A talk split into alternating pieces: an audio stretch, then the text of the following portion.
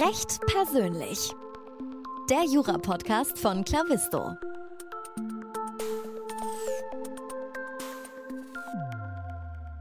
Hallo und herzlich willkommen zu einer neuen Folge des Recht persönlich Podcasts von Clavisto. Mein Name ist immer noch Moritz Mümmler und ich habe heute Claudia Trillig bei mir zu Gast. Sie ist HR-Direktorin in Frankfurt bei Baker McKenzie. Sie ist äh, in der Practice Group äh, Director Recruiting und Professional Development. Wir werden heute mal so ein bisschen über den äh, Job sprechen, der denn die Rechtsanwälte, Rechtsanwältinnen, Associates, was auch immer einstellt, wie das Ganze so funktioniert. Liebe Claudia, herzlich willkommen im Podcast. Ja, ganz herzlichen Dank, Moritz. Ich freue mich sehr, dass ich Gast sein darf. Ich mich, freue mich sehr, dass du hier bist. Jetzt bist du seit über 30 Jahren als äh, Personalerin tätig und ähm, seit 20 Jahren äh, da im äh, Director Recruiting und äh, Professional Development bei Baker McKenzie. Jetzt kann ich mir unter dem Beruf zwar ein bisschen vorstellen, in welche Richtung das Ganze geht. Das ist aber jetzt ja doch schon ähm, einiges an Erfahrung, die du da gesammelt hast. Ja, ich zucke immer selbst ein bisschen zusammen, wenn ich 30 Jahre höre. Ähm, da frage ich mich manchmal, wo die Zeit hingegangen ist. Am Ende des Tages äh, bin ich verantwortlich für den HR-Bereich bei Baker McKenzie. Wir haben ja hier vier Büros in Deutschland und da machen wir sozusagen den kompletten Lifecycle, angefangen vom Employer Branding über ne, das Einstellen von neuen Kolleginnen und Kollegen, Onboarding, Weiterbildung bis hin zum Alumni. Das ist so die ganze Palette.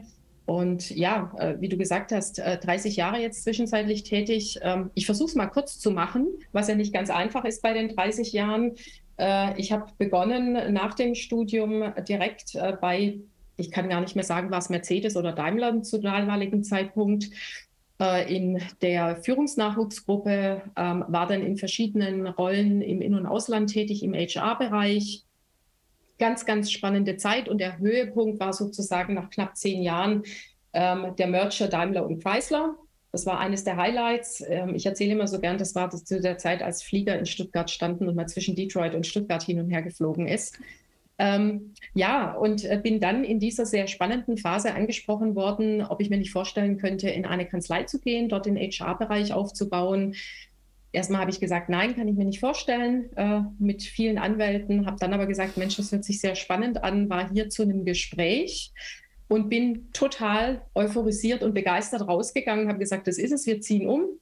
Dann haben wir gepackt, sind hierher gekommen, ja, und bin jetzt seit äh, 20 Jahren mit dabei habe ähm, in den 20 Jahren äh, einmal den HR-Bereich aufgebaut, habe aber auch von 2003 bis 2016 den Bereich Business Development und Marketing aufgebaut und parallel geleitet. Ähm, ja, und vielleicht noch zwei Punkte, die ja auch immer interessant sind für Nachwuchs. Ähm, ich selbst arbeite eigentlich seit 2004 in Teilzeit und auch immer schon von zu Hause und aus dem Büro heraus, ähm, weil ich äh, das Glück habe, zwei zwischenzeitlich fast erwachsene Kinder zu haben. Und das war für mich so der Start, auch äh, in Teilzeit zu arbeiten. Und das funktioniert ganz gut. Das äh, klingt deshalb so spannend, weil dieser ganze Arbeitsmarkt ja gerade sehr im Wandel ist und da freue ich mich heute schon auf unseren, unseren Hauptteil so ein bisschen eingehen zu können, darauf, was denn da gerade passiert. Jetzt mhm. ähm, würde mich als erstes mal interessieren, wie dich denn deine Arbeit mit der Zeit verändert hat. Also wir wirklich mal jetzt nicht von dem Job, von den Leuten, die du einstellst, sondern so auf die, wie, was hat sich in 20 Jahren äh, bei Baker getan? Ja, also ich sage mal, es gibt ganz, ganz viele Dinge, aber wenn man es vielleicht so auf ein, zwei Hauptthemen äh, konzentriert, ich glaube, dann ist es einmal, dass wir von dem Arbeitgebermarkt in den Arbeitnehmermarkt gekommen sind, um es mal so zu sagen. Das heißt, am Ende des Tages bewerben sich wirklich die Unternehmen und auch die Kanzleien ganz klar bei den Kolleginnen und Kollegen, die an Bord kommen, die wir rekrutieren wollen. Und natürlich auch bewerben wir uns eigentlich tagtäglich aufs Neue bei unseren Kolleginnen und Kollegen, die da sind. Ne? Man nennt es ja so gern Retention. Ähm, aber das ist ein ganz, ganz wesentlicher Punkt. Und der zweite Punkt ist sicherlich, ähm, eine ganz andere Offenheit auch in der Kommunikation, was denn sowohl Bewerber, aber auch Kolleginnen und Kollegen, die schon an Bord sind, erwarten und wollen. Ne? Also früher hat man in einem Gespräch, in einem Interview gesagt, ich will eine spannende Tätigkeit und heute ist es so, dass gefragt wird, wie sieht es mit Work-Life-Balance aus, agiles Arbeiten, was gibt es für Möglichkeiten außer Richtung Partnerschaft zu gehen. Ja, also das sind ganz, ganz andere Themen, die auch viel offener und selbstbewusster thematisiert werden. Mhm. Das bedeutet, es ist so ein bisschen in der, in der Kommunikation auch äh, hin, dass man versucht, die, die Bedürfnisse der Arbeitnehmer besser zu erfüllen, ähm, anstatt einfach nur die Stelle zu besetzen, so wie ich das jetzt raushöre? Ähm, ich glaube, es ist nicht so, dass man die Bedürfnisse der Arbeitnehmer besser erfüllt. Ich glaube, die Bedürfnisse waren vielleicht früher anders oder sie wurden zumindest nicht so artikuliert. Ne? Also ich kann auch von mir sagen, ich bin damals ins Berufsleben eingestiegen, habe gesagt, ne, sieben Tage die Woche rund um die Uhr und Arbeit ist mein Leben, nicht weil ich es musste, sondern weil es mir einfach Spaß ja. gemacht hat und ich dafür gebrannt habe. Ähm, und ein Arbeitgeber muss natürlich immer wieder schauen und überprüfen, ist das, was wir anbieten, passt es noch zu dem, was sich die Zielgruppe vorstellt? Und können wir die Zielgruppe langfristig halten? Gleichzeitig ist es immer so ein bisschen eine Balance. Wir haben ja auch Kunden, Mandanten, die natürlich auch erwarten, dass ein gewisser Arbeitseinsatz da ist, dass Dinge schnell gemacht werden, am besten günstig oder, ne? Und, und das in der Balance zu halten, das ist sicherlich eine der Herausforderungen. Mhm. Das klingt tatsächlich sehr, sehr spannend, diese, diese Balance zu halten. Äh, was ist dir jetzt ganz besonders wichtig an deiner Arbeit? Was treibt dich an? Was macht dir, was, was hilft dir da vielleicht auch deine Erfahrung? Mhm. Also was für mich ganz wichtig ist, und ich sage das auch immer, wenn jemand Neues bei mir im Team startet, dass man wirklich, ich, vielleicht nicht jeden Tag, ja, aber dass man die meisten Tage aufsteht und einfach Spaß hat, Lust hat, brennt für das, was man hier tut. Und dass man wirklich ein Umfeld hat, in dem es ja nicht nur akzeptiert wird, sondern auch ne, gewünscht wird, dass man kreativ ist, proaktiv ist. Und das ist was, was ich wirklich sagen kann. Von Tag eins ähm, konnte ich hier Ideen einbringen, umsetzen, Projekte vorantreiben. Und ich glaube, das ist nicht unbedingt selbstverständlich. Und das, was für mich jetzt so gilt und was mir auch Spaß macht und immer wieder neue Dinge zu erleben, das gilt, glaube ich, auch für den Nachwuchs, den wir hier einstellen. Mhm. Jetzt ist das natürlich auch eine ganz gute Überleitung zu dem Thema, das, äh, was ihr noch so anbietet. Wir sind nämlich äh, gewissermaßen Kollegen. Ich war mhm. auch schon etwas aufgeregter als sonst vor dem Podcast, denn mir wurde mitgeteilt, äh, Achtung, äh, es gibt einen Baker McKenzie Podcast und den äh, moderiert die Claudia. Äh, was darf ich mir denn da, was darf ich mir denn da unter dem Podcast vorstellen bei euch? Dann haben wir ja eines gemeinsam. Ähm, ich bin dann heute ein bisschen aufgeregt, weil ich mal auf der anderen Seite des Tisches sitze. ja, ähm, ich sag mal, wir haben uns natürlich überlegt, wie können wir die potenzielle Zielgruppe, Kolleginnen und Kollegen, die neu zu uns kommen, über welche Kanäle können wir die erreichen? Und das eine ist, dass wir gesagt haben, okay, wir wollen natürlich am Zahn der Zeit sein. Was gibt es für neue Medien, für Mittel, mit denen wir Nachwuchs ansprechen können? Und das andere war sicherlich auch so ein bisschen zu sagen, wir bedienen verschiedene Sinne, ja? also nicht nur Anzeigen lesen, sondern tatsächlich auch was hören, ja, was ich vielleicht so en passant, wenn ich im Auto im Zug sitze oder wie auch immer, mir einfach anhören kann, mit der Idee, zunächst mal unser Angebot, das, was wir Spannendes bieten können, darzustellen. Und zwar nicht im Sinne von Hard Facts nur sachlich, sondern indem wir das einfach berichten mit Gästen und sagen, jeder erzählt mal seine Wahrnehmung, seine Erlebnisse etc. Und das Spannende war tatsächlich, an was wir gar nicht so sehr gedacht hatten, war, und das kommt jetzt ganz häufig als Feedback, dass viele sagen, das ist total spannend, weil wenn ihr da in einer Dreier- oder Viererrunde sein, man, seid, man kriegt so ein Gespür für die Kultur, die Atmosphäre bei Baker. Und das finden wir fast noch spannender als die Inhalte. Ne? Und deshalb ist es auch so teilweise, dass selbst unser Schweizer Kollege neulich fragte, darf ich euren Podcast einsetzen, ähm, damit man so ein bisschen die Baker-Kultur einfach mitbekommt. Ne? Und insofern hatte das verschiedene schöne Seiteneffekte auch. Mhm. Ich mag das Medium auch sehr. Es ist nicht der erste Podcast, den ich hier mache. Ich habe das mhm. ähm, vor, vor vielen Jahren angefangen, ich glaube 2019 oder sowas oder 18 sogar noch. Ende 18 ist es ähm, was, was mir auch sehr am Herzen liegt. Ich mag das Format auch schon sehr, sehr lang mhm. und ähm, finde es daher sehr, sehr cool und sehr spannend, dass ihr das so verwendet. Jetzt hast du gerade gesagt, man lernt so ein bisschen die ähm, Kanzleikultur bei Baker besser kennen. Was darf ich mir denn darunter vorstellen? Warum bist du denn gerne bei Baker McKenzie? Ach, ich glaube, Baker vereinbart oder vereint äh, ganz, ganz unterschiedliche Aspekte. Das, das sind so Dinge, was mich reizt, einfach dieses wahnsinnig internationale Umfeld. Und das ist jetzt nicht nur im Sinne von, wir haben das Label weltweit und viele Büros, sondern das ist wirklich die verzahnte Arbeit tagtäglich. Also es ist einfach normal, jeden Tag mit Kollegen und Kolleginnen aus anderen Büros zusammenzuarbeiten, an Projekten zu arbeiten, egal ob im anwaltlichen oder nicht anwaltlichen Bereich.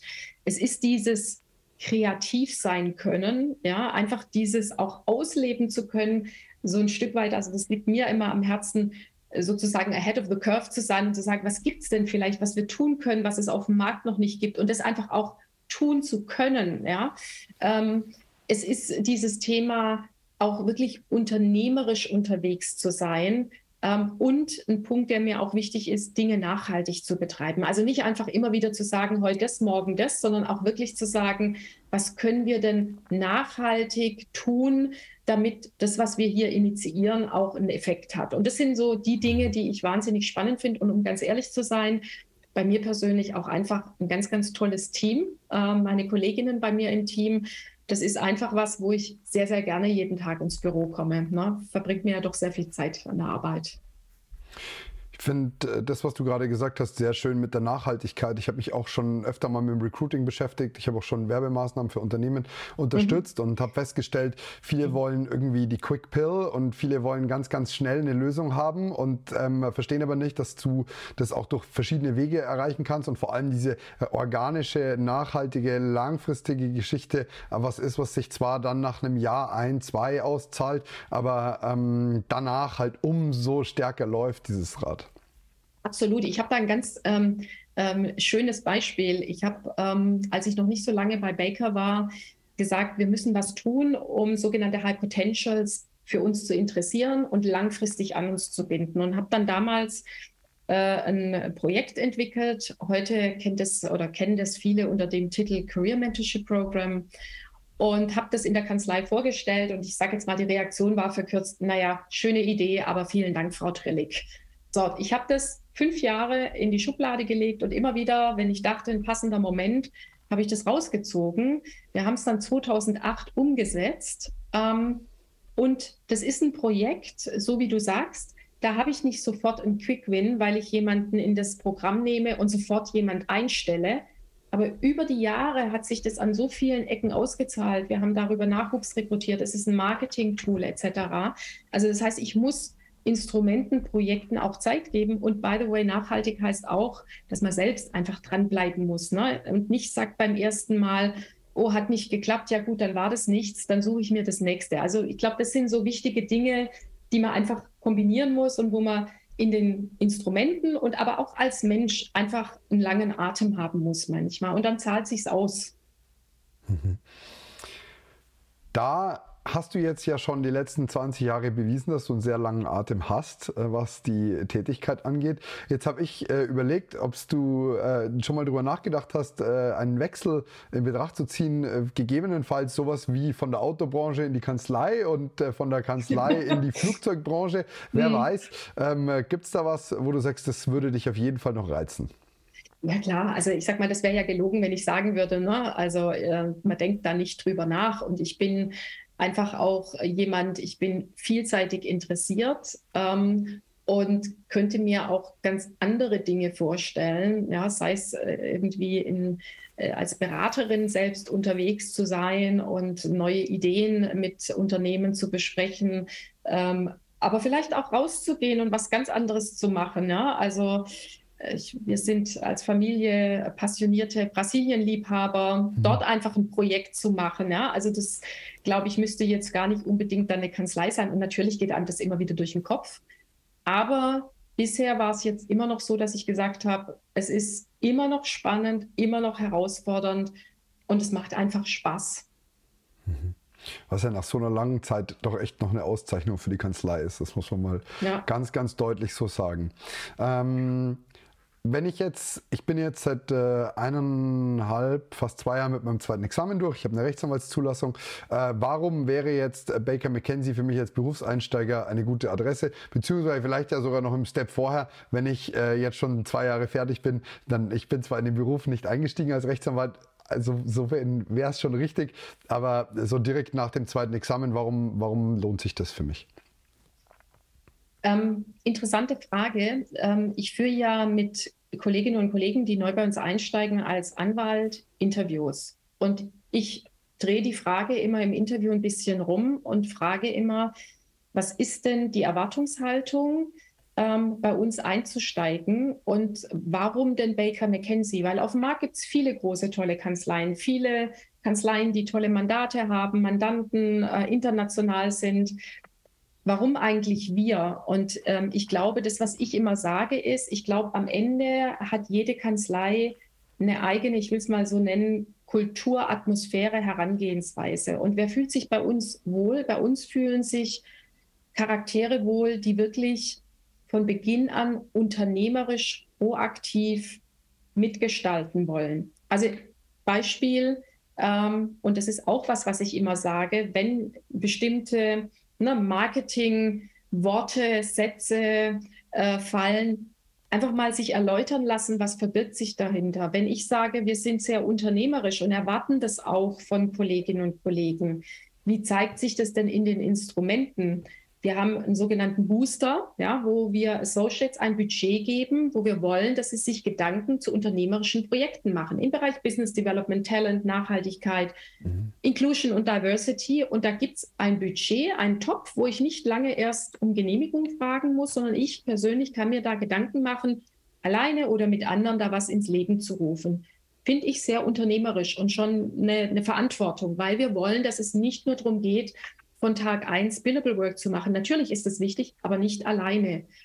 Das mhm. andere Thema ist, um da auch ein Beispiel zu geben, ähm, es ist uns auch wichtig in der Vergütung, dass wir eben auch sagen, diejenigen, die sich besonders engagieren in diesen Themen, die ich gerade aufgelistet habe, das schlägt sich auch in der Vergütung nieder. Und es ist nicht so, dass jeder sozusagen dasselbe Gehalt bekommt, sondern es gibt da eine Differenzierung je nach Einsatz, nach unternehmerischem na, Streben und was ich da alles mit einbringe. Und ich glaube, das sind die Punkte, wo ich dann immer sage, also wenn du jetzt bei uns einsteigen würdest und würdest sagen, Mensch, das ist mein Ding, ich will von Beginn an mitbewegen, ich will vielleicht auch in kleineren Teams tätig sein, wo ich schnell Verantwortung übernehmen kann, wo ich Projekte initiieren kann, wo ich international aktiv bin, durch Mobility-Programme und vieles mehr, dann bist du wahrscheinlich bei uns richtig.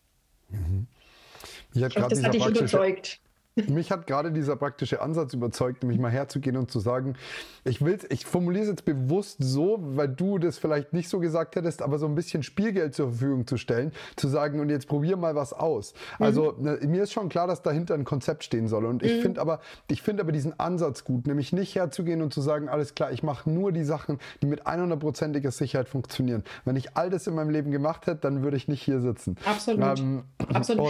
Und davon darf auch mal was schiefgehen und es darf auch mal was nicht funktionieren, aber es muss halt eine gewisse, ein gewisser Gedanke dahinter stehen und der Glaube daran, glaube mhm. ich. Und das ist ja auch das Spannende. Ich meine, das Thema Innovation ist ja seit einigen Jahren in aller Munde. Und als wir damals vor mehreren Jahren auch hier das Reinvent ins Leben gerufen haben, ähm, wie soll denn Innovation funktionieren, wenn man keine Fehler machen darf? Ne? Also das heißt, das ist natürlich ein ganz schmaler Grad, weil ich als Jurist nicht allzu viele Fehler machen darf. Das weißt du ja auch selbst. Ich kann nicht sagen, ach komm, das war jetzt halt heute mal 80 Prozent Beratung.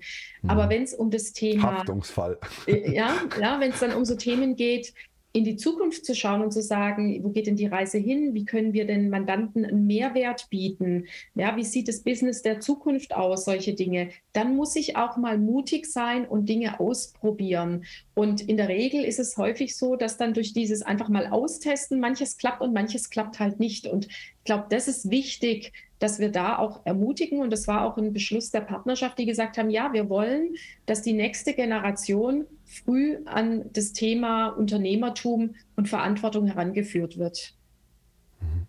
Es ist auch äh, sehr spannend, dass du das gerade äh, nochmal so sagst, weil ich äh, selbst so ein bisschen anders an alles rangegangen bin in meinem Studium, in meinem Referendariat, aber festgestellt habe im Nachhinein, ich habe schon ein, zwei Produkte, die ich gerne gebaut hätte und dann habe fest, festgestellt, der, der Anwaltsmarkt ist sehr beratungsresistent und es ist sehr schwierig, neue Konzepte zu etablieren. Mhm. Und äh, da finde ich es umso schöner, wenn, wenn so eine große Kanzlei wie Baker McKenzie da entsprechenden Wert drauf legt. Mhm um das auch entsprechend umzusetzen und das auch wirklich was ist, was wichtig ist.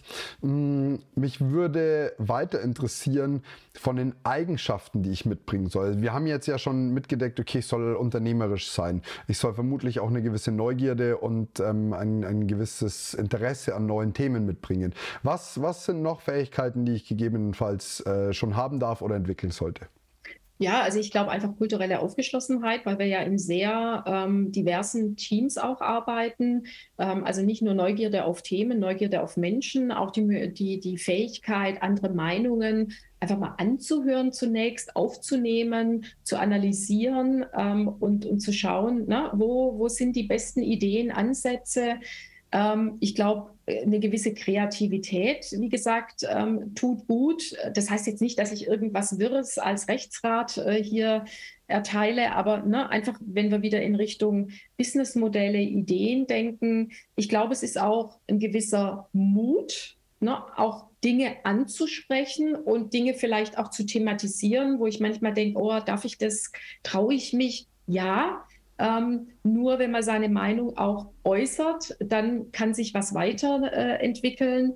Äh, ähm, wir hatten übrigens, als ich hier begonnen habe, eingeführt ein Kriterium in der Evaluierung Stands up for own conviction, ja, weil einfach wichtig ist, dass man auch in der Lage ist, seine Meinung zu vertreten. Und zwar nicht nur gegenüber den Mandanten, sondern auch mal zu sagen, das ist meine Vorstellung, die ich von meiner Entwicklung, von meiner Karriere habe. Also das sind so Aspekte, glaube ich, die wichtig sind. Äh, nachhaltig haben wir vorher schon besprochen, ist ein wichtiger Punkt. Dinge nicht einfach mal kurz anteasern und dann gleich wieder fallen lassen. Und was ich mir wahnsinnig wünschen würde, und da sind wir vielleicht schon bei dem Thema Generation, ähm, da gibt es ja zahlreiche Generations, ich will sie jetzt gar nicht aufzählen, nicht immer gleich die Flinte ins Korn werfen und sagen, mhm. okay, da, da kann ich mein, meine Idee nicht umsetzen, dann gehe ich halt zum nächsten, sondern auch mhm. mal Dinge versuchen durchzusetzen, umzusetzen und auch mal eine Durststrecke und vielleicht mal ein leichtes Down äh, zu übernehmen und da rauszukommen, weil das prägt am Ende. Also das sind jetzt einfach mal so ein paar Punkte, äh, was so die Persönlichkeit betrifft. So auch ein bisschen die Disziplin, einfach mal was weiterzumachen. Ich habe das äh, vor allem äh, auf dem Weg zu meinem zweiten Examen gemerkt. Mein Lernplan hat nicht sofort funktioniert. Ich habe sehr schnell sehr viele schlechte Noten bekommen und die dann nochmal durchzuarbeiten, aber dann mhm. dran zu bleiben und zu verstehen, dass das, was ich vorher gelernt habe, erst zwei, drei Monate später sich in den Ergebnissen niederschlägt, weil eine gewisse Korrekturzeit dazwischen ist, ja. weil erst ein, ein, gewisser Lerneffekt eintreten muss. Das hat äh, einen großen Effekt bei mir gehabt. Dran zu bleiben, auch mal über zwei, drei Monate, ist jetzt nicht ewig, aber es ist in so einer Examensvorbereitung ja schon durchaus eine gewisse Zeit.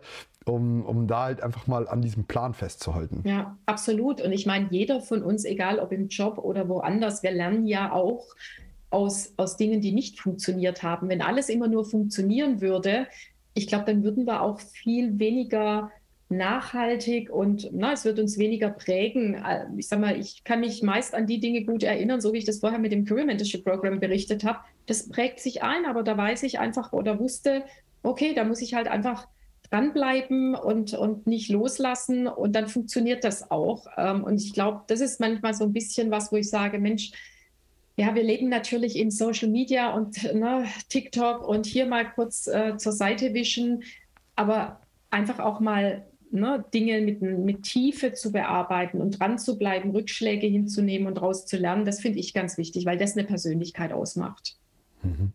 Wie schön auch, dass dieser ähm, dass diese Fähigkeit nicht nur erwünscht ist, sondern auch zu einem gewissen Grad dann gefördert wird durch genau was, sowas, was wir gerade besprochen haben. Mhm. Mich würde jetzt noch ein anderes Programm, was ihr ins Leben gerufen habt, äh, interessieren. Und zwar geht es darum, Studenten und Studentinnen gezielt zu fördern, deren, Jura, deren Zugang zum Jurastudium ähm, aufgrund von kulturellen, finanziellen oder familiären Gründen erschwert mhm. ist. Und da gibt es das Baker McKenzie Stipendium für Chancengleichheit. Ja. Mich würde interessieren, ähm, wie kam es dazu und äh, wie läuft sowas ab? Mhm. Also ähm, ich glaube, es sind verschiedene Faktoren, die dazu geführt haben. Wir haben übrigens am Freitag unser Kickoff dazu gehabt mit der ersten Ach, Gruppe, mit den ersten 20 äh, äh, ja, Mentees sozusagen oder Stipendiaten. Ähm, ich glaube schon, dass man als Unternehmen und auch als Kanzlei, und wir sind ja in einer Branche, wo man durchaus sagen kann, na, in der Regel geht es den Menschen, die hier beschäftigt sind, ja auch durchaus gut. Die sind privilegiert, auch ein Stück weit was zurückzugeben an die Gesellschaft und auch diejenigen zu fördern, die halt nicht so viel Glück hatten, ja, aus welchen Gründen auch immer, familiäre Gründe, finanzielle Gründe, wie auch immer. Und ich glaube, das ist ein Thema, das Baker McKenzie insgesamt weltweit äh, seit einiger Zeit sehr beschäftigt, wo viele Überlegungen da sind, was man da tun kann, um ein Stück weit auch was zurückzugeben. Und für uns war letztes Jahr die Überlegung, wirklich zu sagen, was können wir denn hier in Deutschland ganz konkret tun? Ähm, was auch unmittelbar spürbar ist und jetzt nicht nur äh, schöne Worte. Ähm, und da war die Überlegung, dass wir einfach ein Stipendium vergeben wollen, das nicht nur ein Stipendium ist im Sinne von, da gibt es Geld, sondern wir wollen das als eine Art Klasse äh, auf die Beine stellen, wo immer 20 dieser Stipendiaten ein Jahr lang gemeinsam verbringen. Was heißt das? Ähm, die haben ähm, sogenannte Mentoring Circle. Also wir haben hier äh, Anwälte, die regelmäßig Mentoring Circles machen, wo sie sich immer mit kleinen Gruppen treffen, mit Rat und Tat zur Seite stehen. Es gibt verschiedene Trainings, die angeboten werden. Die sind zu verschiedenen Aktivitäten eingeladen, wie eine Sommerfeier, eine Weihnachtsfeier. Es gibt ähm, einen kostenlosen Zugang auch zu Jurafuchs, zu der App. Das ist ja eine ganz mhm. tolle Lern-App, ähm, die wir intensiv getestet haben und total begeistert waren. Und es hilft sehr viel auch beim Lernen, weil manchmal ist ja auch der Zugang zum Lernen einfach nicht so einfach äh, für viele dieser Stipendiaten. Ähm, das heißt, es ist ein, ein Rundumprogramm, wo wir gesagt haben, wir wollen in einer ganz offenen Atmosphäre unsere Erfahrungen teilen mit den Erfahrungen der Stipendiaten, aber natürlich auch inspiriert werden von den Stipendiaten. Und da war jetzt, wie gesagt, das Kickoff. Das dauert jetzt ein Jahr an. Das Kickoff war wirklich toll. Das Feedback war ganz klasse. Ähm, und wir freuen uns jetzt einfach auf dieses gemeinsame Jahr. Und dann wird die Generation übergeben für die nächsten 20 Stipendiaten. Mhm. Das ist ja ein äh, sehr, sehr schönes Projekt und ähm, auch der Hintergrund wirklich äh, absolut ehrenwert. Mich würde interessieren, äh, wie man sich denn auf so ein Stipendium bewirbt. Also melde ich mich da direkt bei Baker McKenzie oder wie, wie komme ich denn in diesen, in diesen Circle mit rein? Genau, also wir hatten das an verschiedenen Ecken auch beworben sozusagen. Und ähm, dann war die Bitte einfach, dass man sich bei uns bewirbt im HR-Bereich, ähm, natürlich mit den Unterlagen, aber auch mit einem Motivationsschreiben oder mit einem Hintergrund, warum bewerbe ich mich denn? Sind es familiäre Gründe, sind es andere Gründe? Und dann hat zunächst mal eine Auswahl stattgefunden. Wir haben tatsächlich uns, äh, also die Mühe will ich es gar nicht äh, nennen, aber die Zeit genommen, eigentlich mit jedem auch ein Gespräch zu führen. Bei mir aus dem Team eine Kollegin, die hat dann auch wirklich Gespräche geführt. Und da ging es jetzt nicht so sehr um die Frage, na, wie sind denn die Examiner oder Zeugnisse, Abitur oder was auch immer, sondern es ging wirklich darum zu sagen, okay, woher kommst du? Äh, was ist dein Weg? Was würdest du dir wünschen an Unterstützung? Und auf der Basis eine Entscheidung zu fällen. Und uns war dann wichtig, auch eine bunt gemischte Gruppe zu haben. Also wie mhm. gesagt, mit äh, unterschiedlichen kulturellen Hintergründen, mit unterschiedlichen finanziellen, familiären Hintergründen und da eine gemischte Gruppe zu haben. Mhm. Mich würde interessieren, jetzt hast du gesagt, 20 äh, Stipendiaten äh, gibt es. War das vorher so festgelegt, dass es 20 Plätze gibt oder war ja. das äh, so, dass ihr gesagt habt, nee, die, uns gefallen diese 20 besonders gut? Nein, also wir haben bewusst ähm, das limitiert, weil wir gesagt haben, wenn wir das ernsthaft tun wollen, dann brauchen wir das Commitment, ja nicht nur aus dem HR-Bereich, sondern wir brauchen Mentoren, wir brauchen Referenten. Ja? Ähm, das braucht das Commitment und ähm, da wollten wir wirklich sicherstellen, dass wir eine überschaubare Gruppe haben, dass diese Gruppe auch zusammenwächst und nicht so groß ist, dass das einfach diffundiert. Und dann haben wir gesagt, wir machen das mit 20. Wir hätten tatsächlich mehr aufnehmen können, aber ich glaube, 20 ist jetzt für den Start erstmal eine sehr gute Gruppengröße. Mhm. Wie war es denn so vom Gefühl? Hättet ihr gerne mehr aufgenommen, weil da noch was dabei war, wo ihr gesagt habt, ah, das hat echt wehgetan, den abzusagen? Ähm, oder wie, wie war ja. denn so die Resonanz? Ja, also ich sag mal, das ist natürlich eine andere Auswahl, als wenn du sagst, ach, ich gucke mir nur die Unterlagen äh, an, äh, Noten, äh, Abitur und äh, vielleicht Fachliches. Das sind ja Schicksale dahinter. Natürlich ist es bei jeder Bewerbung, aber da steht es im Vordergrund. Was wir gesagt haben, ist, dass wir gesagt haben, okay, das heißt ja nicht, dass das ein Nein für immer ist, sondern dort, wo wir sagen, es geht jetzt nicht mehr. Das ist ein Jahr das Programm und nächstes Jahr im Februar startet die nächste Klasse sozusagen. Mhm. Das ist ja auch spannend, oder? Dass man ein Programm ins Leben ruft, was Gutes tut und dann, um dieses Programm gut zu halten, auch gewissen Leuten dadurch absagen muss. Das ist ja, ja, eine, ja. eine, logische Konsequenz und ähm, äh, immer so ein bisschen diese Schwierigkeit, na, wenn ich das nicht mache, dann leidet ja alles darunter. Also das genau. ist so ein kleines Paradoxon. Ja, aber ich bin da ganz zuversichtlich, weil wie gesagt, wenn das gute Kandidatinnen und Kandidaten sind, dann heißt es ja nicht, dass die jetzt äh, gar nicht dort reinkommen. Und da, glaube ich, ist es wichtig, dass wir einfach dann auch das Gesamtbild im Blick haben, weil wir haben das beim Career Mentorship Program gesehen. Wir wollten das am Anfang auch eingrenzen und dann waren immer noch mehr gute und gute Kandidaten. Und da muss man irgendwann sagen, dass die Betreuung ja. einfach leidet, weil man das nicht mehr gewährleisten kann. Das ist ein CMP, vielleicht nicht ganz so dramatisch, aber da war es uns wirklich ein Herzenswunsch auch zu sagen, also da wollen wir uns wirklich äh, richtig engagieren mit der entsprechenden Zeit und na, da muss man auch ehrlich zu sich selbst sein. Mhm. Schön. Ähm, jetzt läuft das Thema unter euch, äh, bei euch ähm, unter dem Aspekt Social Mobility. Was darf ich mir darunter denn vorstellen? Also wie, wie kam es, äh, ist das ein fester Begriff bei euch? Wie kam es dazu? Mhm. Ja, also Social Mobility heißt letztlich aus unterschiedlichen äh, Richtungen, ne? also all das, was ich auch gerade aufgezählt habe, eben zu sagen, diese Durchlässigkeit, ja, diese Mobilität, dass ich nicht sage, es gibt starre Gerüste, ähm, wo wir sagen, Juristen sind grundsätzlich mit aus einem Akademikerhaushalt ähm, gut situiert ähm, und möglichst aus Deutschland, sondern dass man eben sagt, diese Durchlässigkeit, diese Mobilität, ähm, im Sozialen sozusagen, das ist uns eben wichtig. Und das ist jetzt nichts, was wir ähm, seit gestern uns anschauen, sondern das ist tatsächlich auch ein Strang in unserer Inclusion- und Diversity-Strategie zu sagen, wie können wir es schaffen, dass wir ein inklusives, ein diverses Umfeld haben. Und da gehört eben dieser Aspekt auch mit dazu. Mhm. Das klingt sehr, sehr schön. Also das mal so zu hören als ähm, ja ganzheitliche, wir, wir nehmen auf und wir schauen uns auch diesen sozialen Aspekt an, finde ich sehr, sehr wichtig. Da würde mich jetzt noch an der Stelle interessieren, ob du selbst noch Bewerbungsgespräche tatsächlich führst und wenn ja, wie wichtig dir auch da dieser soziale Aspekt ist. Mir ist bewusst, dass ähm, Großkanzleien, äh, Baker McKenzie wie viele andere auch einfach gewisse Notenvorstellungen haben und die auch erfüllt werden müssen. Ähm, aber wie, wie starr bist bist du, wenn du jemanden mal eingeladen hast, dass du sagst, okay, da ist mir, ähm, was ist da dann der, der Gewichtungsmaßstab für hm. dich? Hm. Also führe ich Interviews? Ja, ich führe noch relativ viele Interviews. Ähm, das heißt, bei allen Festeinstellungen im anwaltlichen Bereich, wo wir in die engere Runde kommen, führe ich auch ein Gespräch. Warum? Ich bin jetzt keine Anwältin, kann nicht juristisch ähm, diskutieren. Das ist auch gar nicht mein Ansinnen, sondern mir geht es tatsächlich um die Persönlichkeit, die dahinter steckt. Ähm, all die Punkte, die wir gerade besprochen haben, äh, was sollte jemand mitbringen, was hat jemand für Vorstellungen, Darum geht es mir, mehr zu erfahren, ähm, was, was ist das Mindset dieser Person, was erwartet der oder diejenige von uns. Und ich sage auch immer, das ist nicht ein klassisches Interview, sondern das ist ein Austausch, um festzustellen, für den Bewerber oder die Bewerberin und für uns, passt es denn überhaupt zusammen? Weil am Ende des Tages kann ich jetzt hier äh, ein tolles Marketing machen oder auch ein Bewerber, eine Bewerberin kann das machen.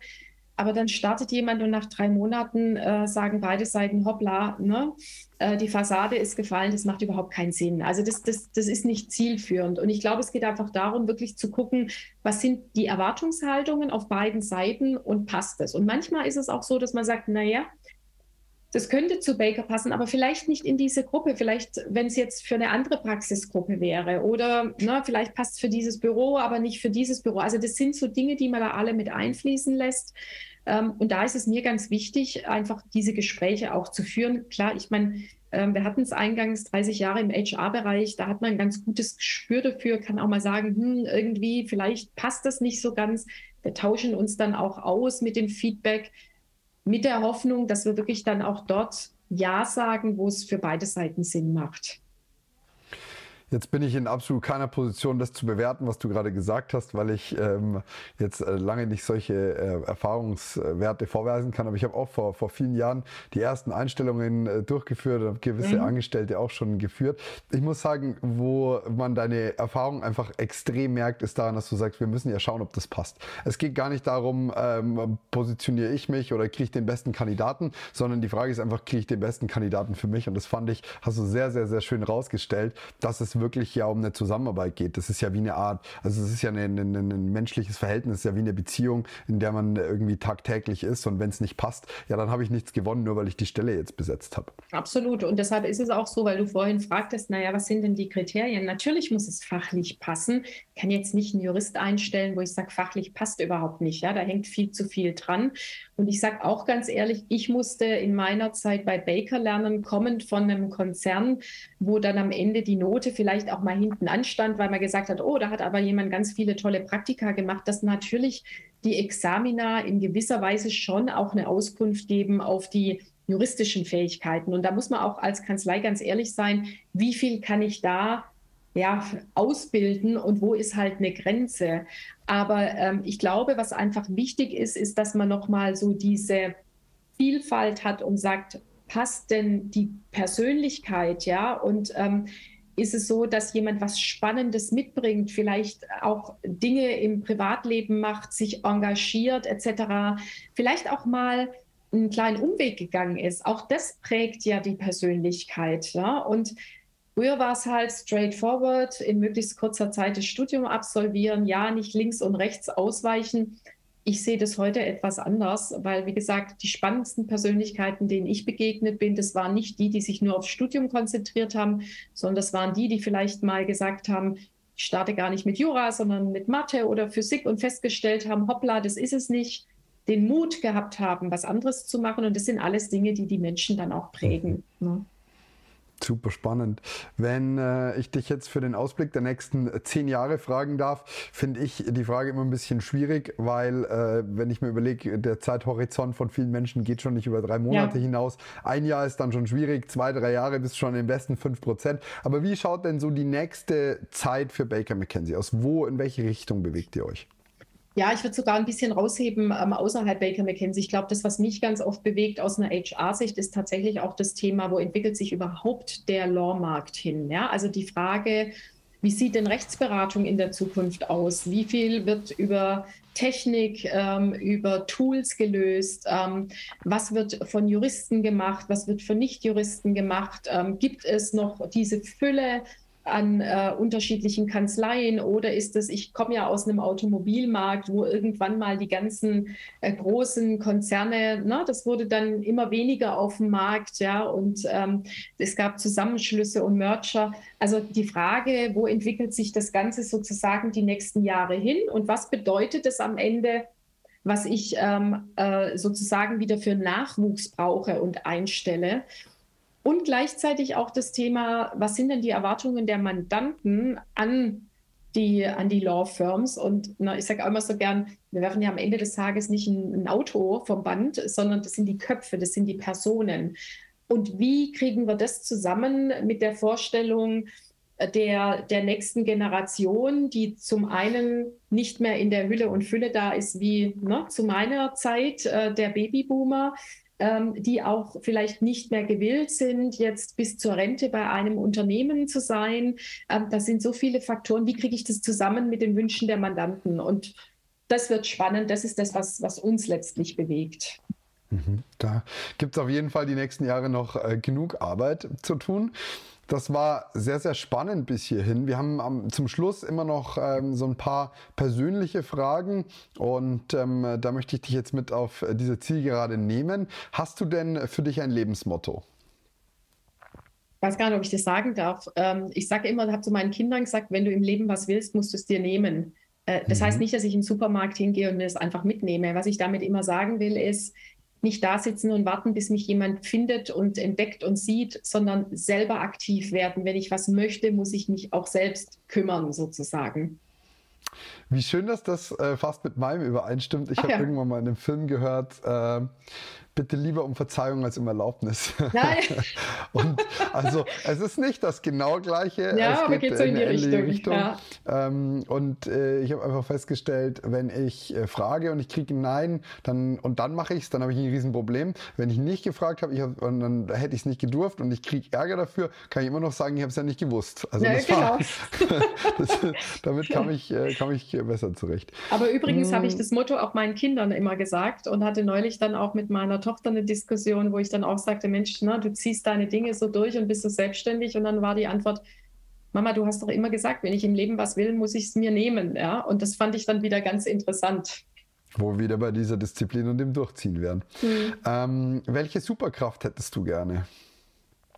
Oh, ich glaube, ich würde gern zwischen den Zeiten springen können und äh, mal mhm. nach vorn und nach hinten springen, um, ich sag mal, manche Momente, schöne Momente nochmal zu erleben, einzufangen, vielleicht auch das eine oder andere zu korrigieren und manchmal in die Zukunft zu springen, um vielleicht, ach, ich sag mal, Dinge aus einem anderen Blickwinkel in der Gegenwart ähm, mhm. angehen zu können.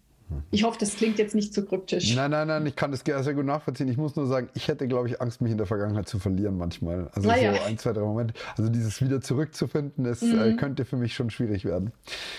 Was äh, schätzt du an anderen Menschen am meisten? Wenn sie loyal sind. Mhm. Das wäre gleich meine nächste Frage. Wofür bist du dankbar? Ist das dann auch etwas, wofür du dankbar bist, wenn Menschen loyal sind? Ja, ähm, und das, dankbar bin ich und das passt da vielleicht ganz gut tatsächlich einfach, ich sag's mal, für meine Familie, für einen ganz tollen Freundeskreis, weil das einfach für mich beruflich auch einfach ein toller Ausgleich ist und ich weiß immer, dass da ein Netz ist, äh, auf das ich mich verlassen kann und wo ich mich hängen lassen kann auch mal. Ähm, und tatsächlich einfach ein ganz, ganz tolles Team hier. Schön. Worüber hast du in letzter Zeit deine Meinung geändert? dass ich meinen Lebensabend in Brasilien verbringen will. Ähm, in welche Richtung hast du es verändert? Dass ich ihn nicht mehr in Brasilien verbringen ah, okay. will. Genau. Ich war jetzt nicht ganz sicher, ob es nicht vielleicht. Lässt Interpretationsspielraum. Also, ich, ich, das wollte ich jetzt nochmal klarstellen, nicht, ja. dass da Rückfragen im Büro kommen. Ähm, und jetzt äh, noch was äh, ganz Lockeres zum Abschluss. Äh, hättest du lieber einen Netflix-Abend mit guten Freunden oder deiner Familie oder möchtest du lieber in der großen Runde feiern? Mm, eine Feier mit guten Freunden wäre mir das mhm. Allerliebste. Also ich brauche keine großen Feiern und ich brauche kein Netflix, aber ich schätze es wahnsinnig, mit einer Handvoll guten, sehr guten Freunden einfach eine gute Zeit zu haben. Was für ein schönes Abschlusswort. Äh, Claudia, das war wirklich, wirklich ein sehr interessantes Gespräch. Ich bedanke mich ganz herzlich für deine Zeit und ich wünsche dir in mich, den nächsten Moritz. Jahren, ja, sehr gerne. Du darfst jederzeit wiederkommen. Dankeschön. Achtung, ich komme wieder. Ähm, nein, ganz herzlichen Dank, hat Spaß gemacht und wie gesagt, war für mich einfach auch mal schön, sozusagen jetzt auf der anderen Seite zu sitzen. Also ganz herzlichen Dank äh, für das tolle Gespräch und den Austausch. Claudia, ich wünsche dir alles Gute. Mach's gut. Danke für dich auch, Moritz. Ich hoffe, dir hat die heutige Episode gut gefallen. Wenn du Fragen, Kritik, Anregungen oder Feedback für mich hast, dann freue ich mich auf deine E-Mail an podcast.klavisto.de. Apropos Klavisto, bist du schon Mitglied bei unserem Förderprogramm für Nachwuchsjuristinnen und Nachwuchsjuristen? Wenn nicht, dann geh jetzt auf klavisto.de und bewirb dich um einen Platz in unserem Förderprogramm. Als Klavisto-Talent bieten wir dir die besten Karrierechancen und deinen Weg in eine Top-Kanzlei. Darüber hinaus haben wir noch einige Förderleistungen, die auf dich warten, darunter zum Beispiel das Use-Abo, ein JA-Abo, Gesetzestexte und auch ziemlich coole Schönfelder Taschen von The Loyal One. Und es gibt noch wesentlich mehr Förderleistungen, die dort auf dich warten. Wir freuen uns auf deine Bewerbung. In diesem Sinne, bis zum nächsten Podcast. Mach's gut. Tschüss.